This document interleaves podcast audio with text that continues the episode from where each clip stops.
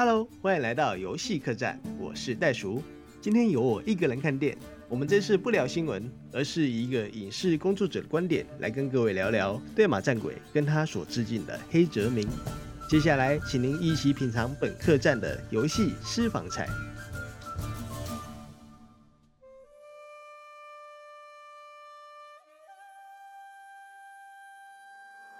马战鬼的第一次资讯释出是在二零一八的 E3 发布会上。首先是一个美国演奏家 Cornelius Booth 穿着僧侣服，用着尺八带入一段长达八分钟的 gameplay。这同时也是这款游戏第一次出现在大家面前，而这次也强调了这款游戏的主题，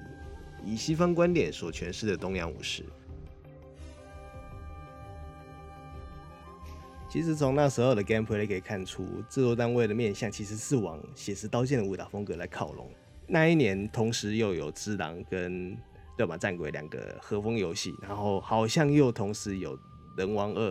的讯息又试出来，所以会觉得说那一年真的是和风游戏大爆发。对于喜欢冷兵器的人，是一件非常兴奋的事，包括我啦，因为。我自己也早期也是很喜欢天诛啊，或是一金英雄传那种老游戏，就是武士游戏、刀剑类，然后冷兵器的之类的作品。那只是比较意外的是，对马战鬼居然是在玩之狼跟仁王这么久之后才推出来，哎，真的是这款游戏真的敷了蛮久了。那到现在的现况可以看得出来，其实敷那么久也是有原因的啦，是真的，它算是一个非常不错的游戏。那今天我们当然是针对这款游戏来好好聊一下对马战鬼跟电影之间的关系。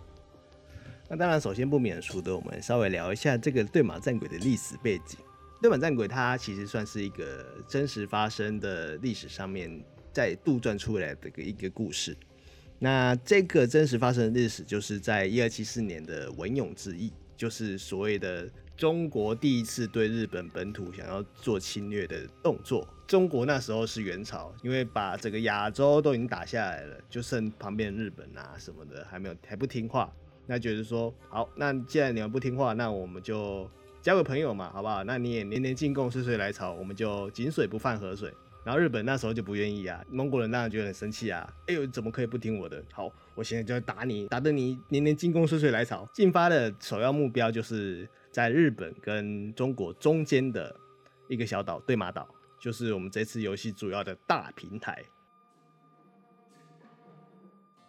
好了，历史就讲到这边。那我们把时间快转到二零二零年发售的前一周，游戏发售前一周试出的预告片，那最后一支嘛，就出现他们从早期宣传开始不断强调的黑泽明模式。谁是黑泽明？为什么这次老师要提到他呢？这就是我们这次的主题喽。对马战鬼中的黑泽明电影。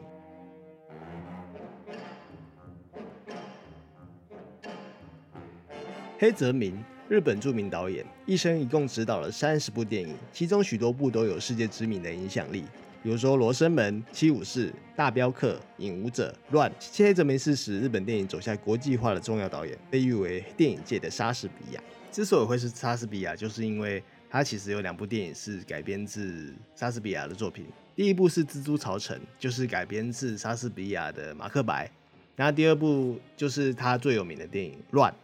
就是改编自莎士比亚的《李尔王》。其实黑泽明之所以这么知名，不只是因为他的武士电影，而是在后面的很多国际大导演，比如说《星际大战》的第一部里面的角色架构，其实是有点参考黑泽明的早期电影《战国英豪》的。那这边我就不多做赘述啦。那有兴趣的可以去查一下。那黑泽明导演他出生于武士之家，所以他因为他已经是很早很早很早之前的导演了，所以。他那时候，他爸爸还是个武士，就是那时候的末代武士了。他其实是在所谓的武士道这种教育下长大的孩子，所以他对武士的了解可以说是比平常人还要更加透彻一点。所以以至于说他在当时拍出的历史题材中是无人可出其右的啦。而且黑泽明是唯一一个拿下奥斯卡终身成就奖的亚洲导演。而他本身在电影技术上也做出了非常多的先例，因为其实那时候都是用胶片剪接，所以每一刀都是钱，真的都是钱。所以在那个时候，他敢勇于做出在武士对决中的快剪，比如说每一个镜头就是几秒几秒，零点几秒，零点啪啪啪这样子，很快的闪过去那种那种镜头，他很敢这样剪，就是他为了。把武士对决中的剑拔弩张、瞬间胜负的感觉剪出来，其实是做出这样的尝试的。不过，其实他最厉害的不是他表面的表现手法，而是他诠释电影中独特的角色情感变化还有魅力，就是他每一个角色之间环环相扣的情感跟角色的情绪变化，甚至他整体想要表现出来的脱离时代想要叙述的一个观点。都是放到现代来看都非常的让人惊讶的，所以这也是他的电影放到今天都是这么经典的主要原因之一。对马战鬼来说，我其实首推是他的电影《装三十郎三部曲》中的大镖客，日文写作用心棒，就是所谓的保镖啦。就在这部电影里面，其实可以看得出来，在对马之于黑泽明所做出来的致敬跟重现。比如说，男主角一个人在瞬间砍翻好几个盗贼，是在游戏中也可以看到，就是随便一群的蒙古人啊、盗贼冲上来围着你，其实就是那样子的画面，在电影中是如实呈现的。然后甚至到第二部曲《装三十郎》的最后的双人对峙，瞬间决胜，也是在游戏中遇到敌人之前按下对峙的那个按钮所呈现的小段，就是两个人剑拔弩张的慢慢靠近，然后瞬间拔刀胜负，所以。在游戏中，你可以其实可以看到一大堆的电影元素、电影镜头元素，都是出自于黑泽明电影。所以有机会的话，真的可以去找一些片段来看看。你不用全看了，因为毕竟老电影就是真的不耐看呐。我说以现代的现代人习惯的那种节奏，你现在回去看老电影，是真的是有点看不太下去。因为其实主要他的黑泽明的电影不是在叙述他的画面有多好看，完场景有多美，剪辑有多厉害，而是在于他的对角色的诠释跟故事的诠释是有他自己独特的味道在的。所以我其实还蛮推荐可以去看一下。那我顺便在这边提一个小故事，其实以前有一部经典的西部电影《荒野大镖客》，它就是致敬黑泽明的电影《大镖客》。对于这部致敬的电影，黑泽明其实当时是有提告的哦，因为这部电影致敬的太过明显了，就连剧本架构啊、镜位设计，甚至到台词都致敬的非常彻底。可以说这部片根本就是西部版的大镖客，所以理所当然，当然是由黑泽明胜诉啦。不过最后黑泽明其实自己也有说，哎，《荒野大镖客》其实是一部好电影的呢。那在这部《荒野大镖客》中，他所创造出的传奇，其实就是所谓的拔枪对决、快枪对决，就是在《碧血狂杀二》中所看到的那个快速拔枪的死亡之眼，其实就是致敬于黑泽明的迅速拔刀的对决，真的可以说是黑泽明拍出来的日本武士，间接造就了西部牛仔的经典，也不为过哦。总体来说，他拍的电影节奏、跟镜位构图和拍摄手法，甚至到剧本，放到现在来看都是非常特别的经典电影。我记得我大学的时候，之所以会看《罗生门》，是因为看到相声瓦舍的一个表演《竹林七贤》，它其实就是改编于黑泽明的《罗生门》，然后《罗生门》又是改编于小说，就是他是把两本小说搓揉在一起，然后拍成了电影。那相声瓦舍的诠释当然是非常有趣的。可能去看原本电影的，可以去看看相声瓦舍的《竹林七贤》，网络上应该都有啦，可能去可以找一下。连七武士，我也是大学的时候看新番，就新番那时候有动画有出一部七武士，二十六集，也蛮好看的。它是有一点蒸汽朋克的元素在里面，然后故事架构还是走七武士原本的剧本架构。因为所以说，在撇除掉画面上，然后这个剧本上，其实不管在哪个时代都是非常经典的，所以一直都会有人翻拍，就像是莎士比亚的剧本一样。所以可以说，黑泽明电影它其实主要最珍贵、最珍贵的点是在于说它的剧本，而不是它的拍摄手法。拍摄手法其实，在当时创下了非常多新意，可是拿到现在来看，其实都是一些。现在人早早就已经用烂的技巧，那所以说，如果大家真的很懒得去看老电影的话，那其实你去找一些新的诠释的作品也是可以的啦。我自己本身也是这样，因为我那时候在看原本七武士的时候是有点快睡着了，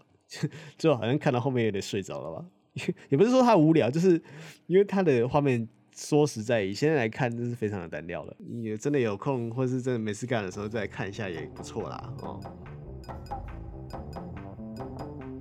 那我们说回游戏吧，在游戏中这种一瞬间决胜负的决斗感，其实让你以为你在操作电影中的武士，甚至加上现在科技的进步，可以看到鲜血淋漓的断肢跟斩杀的特效，甚至还有 slow motion 慢动作，那个爽感真的是玩起来会让人欲罢不能。我真的是到处在找说有没有蒙古人可以砍，在游戏中你随时都有这样的特效，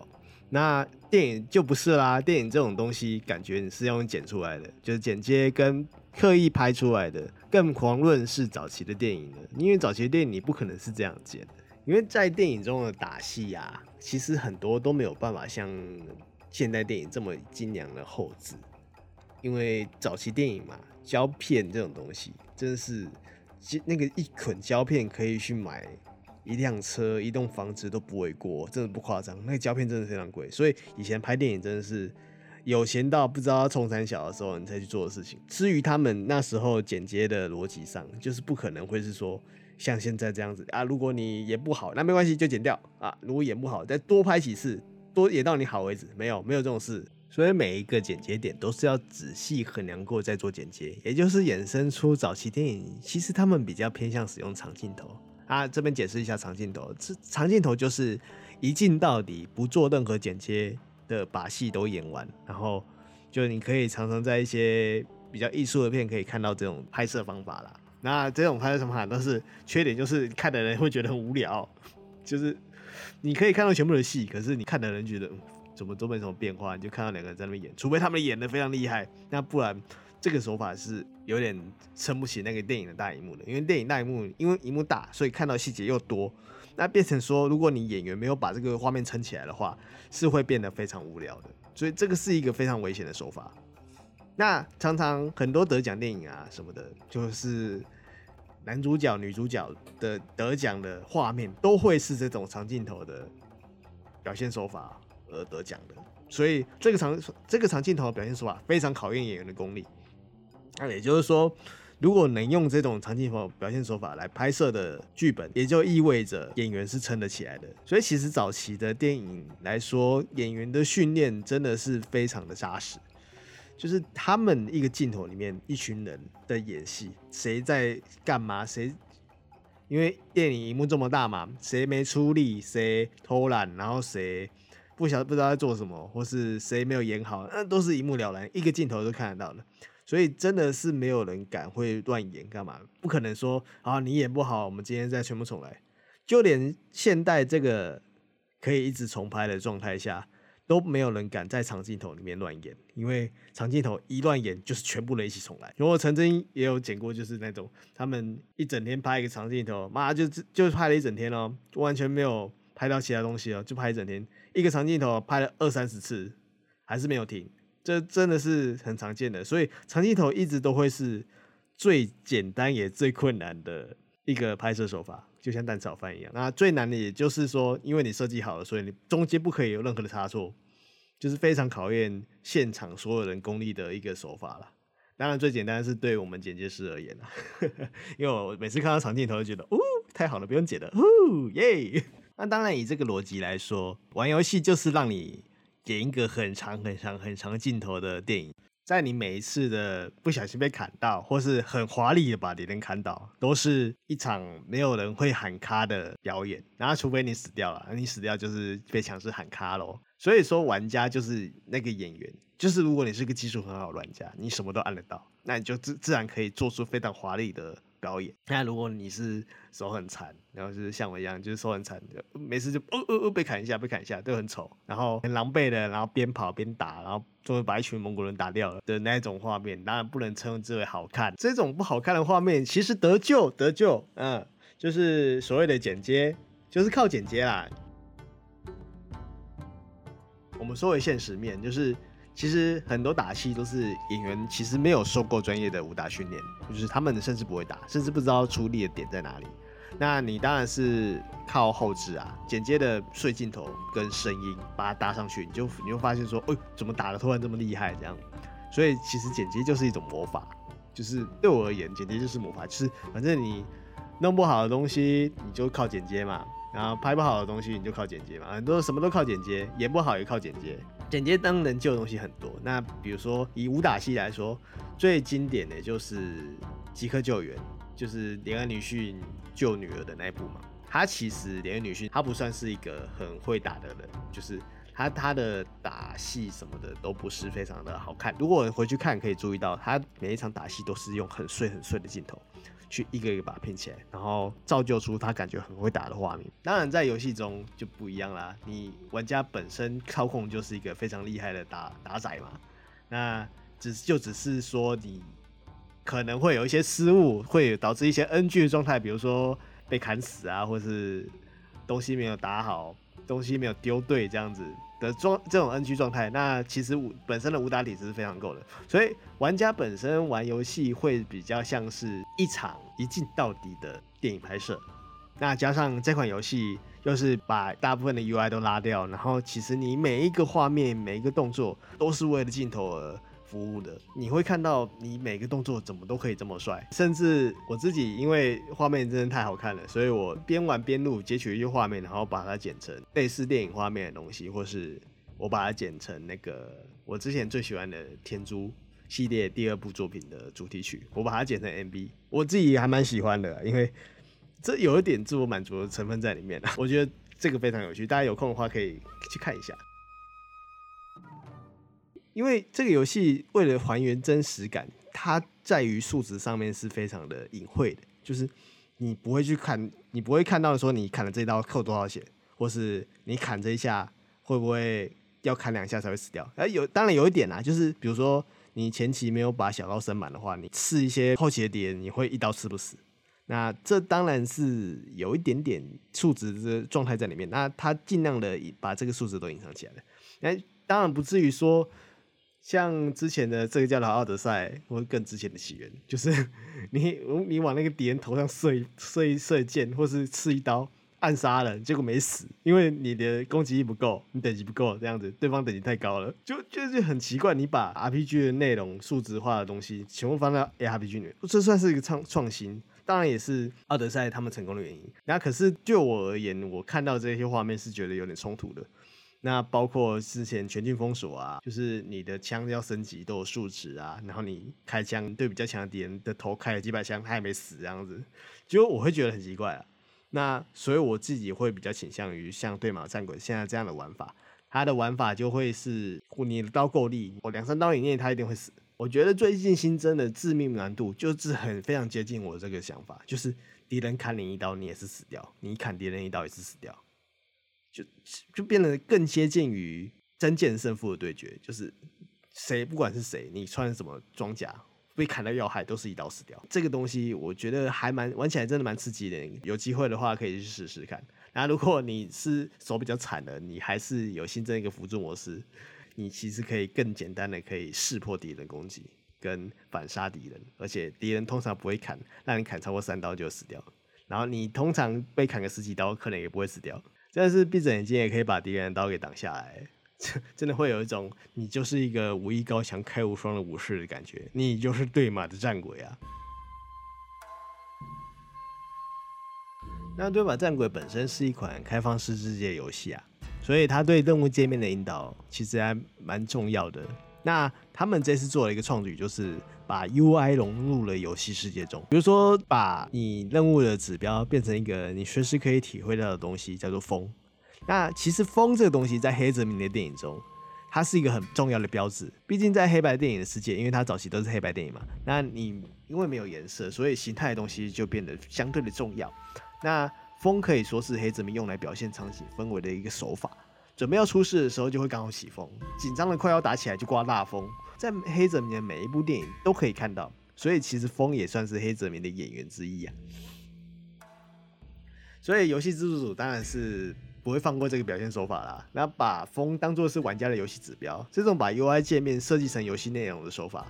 就好像是不带痕迹的拿出业配商品一样，是多么的舒适自然啊。所以这种手法在对于游戏的代入感中，算是正向的加分。那甚至让我想到了更早之前的一款经典游戏《风之旅人》，它其实也是一样的概念，就是把风当做引导，就是你只要看到风，你就知道你要往哪边去。我这点我觉得之后的游戏都可以做借鉴，就不要在老师在那边看到你头上有个箭头，你要往那边走，这个其实是有点点抽离的啦。就是你如果想要把一款游戏想要做好代入感的话，我觉得 UI 是越少越好。那毕竟这是一个资讯量爆炸的时代嘛，所以没有 UI 的游戏就像是你好像出门没有带手机一样，你看不到那些数字啊，你就会觉得很焦虑啊，怎么办？我现在是有有时候有多少血，我到底砍了他多少？他到底现在血剩多少？你会会多少想要知道这样的事情？因为毕竟还在游戏中嘛。可是 UI 一多，你相对的减少的就是你游戏的代入感了，就是你那个。看不到血量的刺激感啊，或是你不知道接下来发生什么事，旁边有什么东西，你就只是你要全心全意的把自己投入到游戏里面。我觉得把 UI 拉掉是增加代入感的一个还不错的方法。那我自己会倾向游戏画面干净一点比较好，因为毕竟这款游戏画面这么美。那如果都是正方形、三角形跑出来。干嘛的，或是突然有个东西挡出来，会把那个画面裁掉。那我比如说我想要拍个什么漂亮的画面，那结果突然冒出了 UI，你闪都闪不掉啊。我其实之前在剪那些像天珠的那支 MV 的时候，也是有点苦恼这件事情，就是有些三角形什么的你是避不掉，因为它就在那个你要砍的那个人的身上。所以希望之后他会出一个把所有所有 UI 挡掉的系统。像其实只狼是有这个系统的，就是你任何你除了围的那个红点以外，或是可以冷杀那个红点以外，其他的 UI 是可以全部拉掉的。我觉得光这一点就还蛮不错的。那当然这样子会蛮变得蛮难玩的啦，所以建议是玩的很熟的时候再开这个功能啊。这游戏对黑泽明电影的致敬，在游戏中每个细节都可以略知一二。就是不知道从哪边出来的妖风啊，随风飘逸的旗帜，双方对峙的剑拔弩张，一个人在沙阵中砍倒数十名武士的一镜到底，这些都是黑泽明电影中的镜头语言。那如果再搭配上随着时间改变的天气跟光线，清晨的晨曦，日正当中的曝晒，黄昏的落日余晖，夜晚的满天星斗，皓月当空。在游戏世界里面，就像是集合无数精心布置的武士电影场景所构成的一个巨大摄影棚。虽然游戏中的对马岛面积只有呃数十平方公里，就也不大啦，不过它却浓缩了日本从南到北的四季景观，真的是真实世界你没办法看到这样的画面。可是，在游戏中你随便捞就是一大把美景，所以真的是你三不五时就想要停下来拍照，这不是。这不是玩家太懒惰不想去救救救啊，而是对马岛真的太漂亮了，我真的是晚一点再去救你。而且不只是游戏美景，在每一次的游戏画面的战斗动作都可以让人目不转睛。每次打完之后觉得说，我靠，我怎么会这么帅啊？哇，我好帅哦！我要再多砍几十个人。你每你每砍一刀的熟悉刀落，拔刀甩血那刀。刺杀迅速的刺激，挡下对方攻击的停顿，天斩一刀划下的血花飞溅，对决中跟对手刀剑相拼的火花，都会觉得说，我靠，我怎么会这么帅？我要再多砍几个人，再帅一点。这样你会发现到，他游戏的角色的动作其实是为了镜头而服务的，就是你每次收刀啊，然后甩血啊，然后把敌人砍倒的镜头，都是很漂亮的运镜。你甚至在每一次的击杀甚至击杀之中，你都可以停下来，然后转镜头去拍出你想要的画面。这一点是其他游戏中所没目前还没有看到的功能。那这边真的是必须必须好好的讲一下拍照系统，甚至连时间、光线都可以改变，还有风向都可以改变的摄影功能，我目前为止还真的没有看到。所以它可以说是目前游戏界里面最强大的拍照功能。那当然说了这么多，其实在游戏中，因为为镜头而服务的缺点当然会是有的。它为了让镜头设计可以有更有电影感，所以它其实把前景的东西都是，就是一般游戏动作游戏，你如果前景有东西挡到的话，它那个东西会变透明的，就是为了不挡到玩家镜头。在这游戏里面就是没有这种功能了，因为它其实为了让前后景的画面更漂亮，其实是把这个功能舍弃掉的。它应该不是做不到，而是不想做。然后就连游戏角色的造型啊，都是偏写实风。就是说实在一点啊，里面连村姑都是里面最漂亮的。他没有很漂亮的女男女主角，甚至连男主角都是算性格了。你要说一个人不帅，就说他性格就对了。其实，在那个时代，不会到处都有帅哥美女，这个这个算是还蛮写实的啦。所以以整体写实风格来说，这个点不算是太大的缺点。就是我觉得这款游戏不是。不只是一个武士游戏而已，而是他们把武士电影的镜头语言实实在在的搬到游戏玩家的眼前。我一直觉得游戏就是一个可以让玩家成为任何角色的神奇魔法。因为我今天想要当个赛车手，所以我打开了 GT。那我想要当篮球员，我打开了二 K。那我想要当个运筹帷幄的大将军，我打开了全军破敌。我想要当个受虐狂抖 M，我打开了血缘诅咒、黑暗灵魂跟智狼。而在这款游戏里面，我们所扮演的就是一个保家卫国的武士。我们知道我们不是武士本人，可是我们扮演着他，这就是游戏的魅力嘛。黑泽明曾经说过，他不知道为什么大家会这么喜欢他的作品，他只是拍他自己想要拍的东西，拍出属于自己的风格。所以电影可以说是一个导演对于这个世界的心声。那游戏这个载体其实也是一样的，它也是叙述着制作人的心声。但可是游戏更厉害的地方就是，你玩家因为玩家的玩法而可以导致有不同的结果发生。虽然每个人玩到的剧本都一样，都是从头到尾会发生这样的事情，那可是我们游玩的过程，每个人都会是不一样的啊。每个动作都可以玩家自己决定。我的经纪人，他可能是一个遵守正道的武士。看到蒙古人就先按对字，卡卡的可以，然后叫全部人出来跟我打。那其他人的晋级呢？可能就是喜欢丢道具，然后偷偷摸摸的去抹别人的脖子。或有些人的晋级呢，是一个拥抱热情的岛屿，埋葬记忆的对马岛。你流连于游戏里面美丽不真实的场景的旅行家。一千人会有一千种玩法，造就一千种晋级人的传奇啊！而玩家就是自己的导演，在开始游戏的那个瞬间，同时也喊出了 action。